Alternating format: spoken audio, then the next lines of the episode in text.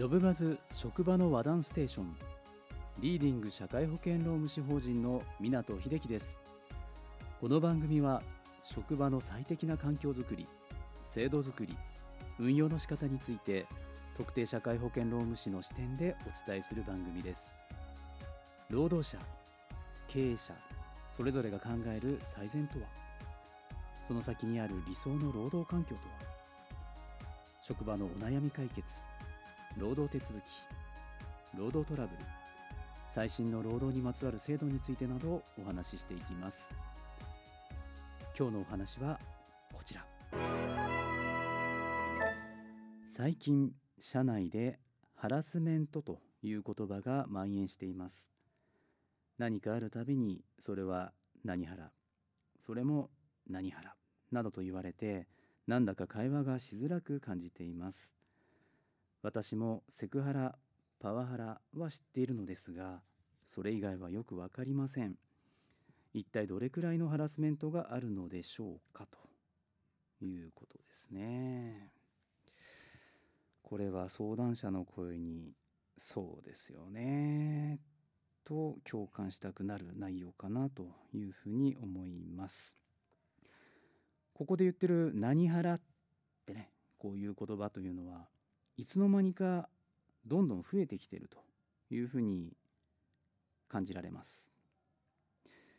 実はセクハラパワハラのような周知されているもの周知されているもの以外、ね、あまりメジャーじゃないものこれも含めると実はすでに50種類以上あるというふうに言われています。そもそもハラスメントという言葉なんですけれどもこれは嫌がらせ。相手の嫌がる行為をすることを言います。ハラスメントというのは職場内にとどまらず最近の動きを見れば学校であったりスポーツ界エンタメ業界などさまざまなところで存在しているということになります。今回の相談者は社内でということなので職場内におけるハラスメントの中でこんなハラスメントもあるんですということでいくつか例を挙げていきたいと思います。それでは1つ目パタハラどうですかねこれはパタニティとハラスメントを合わせたものになります。皆さんマタハラっていうのは聞いたことあるんじゃないかなと思うんですけれどもこれはマタニティ実は母親という意味を指しています。でこのパタニティというのは実は父親の意味なんですね。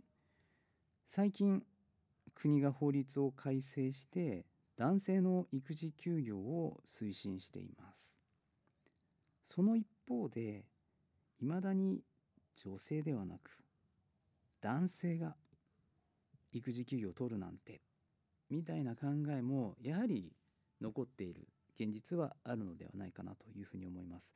このパタハラというのは男性が育児休業を取得するのに対して嫌がらせを受けるという行為のことを言います。それでは2つ目ブラハラこれ何だか分かりますか？実はこのブラハラのブラなんですけれどもこれはブラッド。血液なんですよね。だから血液型に関するハラスメントということを言います。あなたは何型だから？とか何型の人は苦手なんだよね？とか。血液型で人を判断して相手を不快な気持ちにさせてしまうものなんです。民間の調査が行われた時にブラハラで不快な思いをしたことがあると回答した方がその調査では6割もいたというデータもあるんです。ですから面白半分でこう会話の中でお話をしていても実は相手を傷つけてしまっているかもしれないということもあるので注意したいところです。さあ3つ目テクハラ。どうですか？テクハラ。これはテクノロジーハラスメントと言います。職場におけるハラスメントというのはどちらかというとイメージ的に上司から部下へというイメージがあると思うんですけれどもこのテクハラというのは部下から上司へ行われるということも多く見受けられます。例えばパソコンなどの IT 系の操作が詳しい若手社員が操作が苦手な上司に対して「えこんな簡単なこともできないんですか?」とか「よくこんなんで今まで仕事できてましたよね」といったようなですねこう侮辱的な発言がこれに該当するということになります。まあ、上司から部下であっても部下から上司であっても教える時、ね、何かを教える時というのは冷静に広い心が必要になるかなというところですね。さあ4つ目。吹き腹。これ何でしょう？実は不機嫌ハラスメントと言います。どうですかね？皆さんの職場の中でも。こう職場なんですけれどもこうご自宅と同じようにその日の気分や感情で態度がちょっと異なってしまってる方とかいらっしゃるのではないかなと。本人はあまり気にしていないんですけれども実は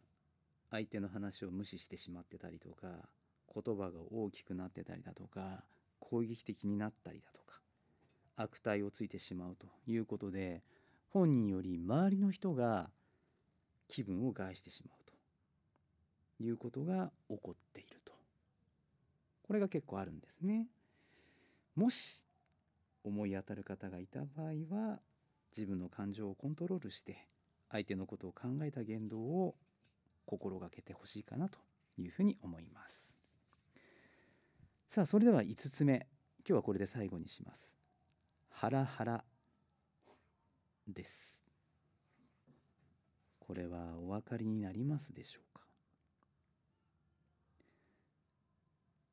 これはハラスメントハラスメントと言います。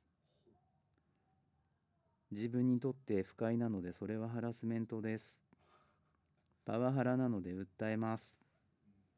など実際には指導で行われているにもかかわらず過敏にハラスメントに固執してそれを主張してで周りが不快になってコミュニケーションが取れなくなるというようなケースが該当します。厚生労働省では職場におけるパワーハラスメントについての定義をしっかりと明示しています。労働者だけではなく上司も含めてですねハラスメントに対する理解を深めることが大事になってきているということです。他にもたくさんの種類のハラスメントがあるんですけれども結局は言動によって相手を不快にさせてしまうというものがハラスメントというふうに扱われています。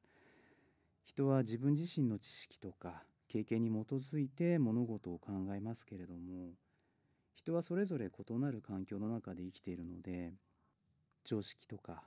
考え方は異なるということになります。自分が正しくて相手が間違っていると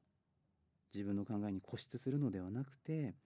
自分と異なる考えをする方に対しても関心を持って受け止めてみるということも大事なのではないでしょうか。自分自身と未来は変えられます。でも他人と過去は変えられないと考えてみると少し冷静になれるのではないかというふうに思います。脳神経解剖学者として世界的な業績を残して京都大学の16代総長であった平沢光先生。この平沢光先生が名言を残しています。人の欠点が目につく間はまだダメです。それらの欠点が飾りに見えるようになれば本物でしょうと。人をどうこう言う前に自分自身を磨きたいですね。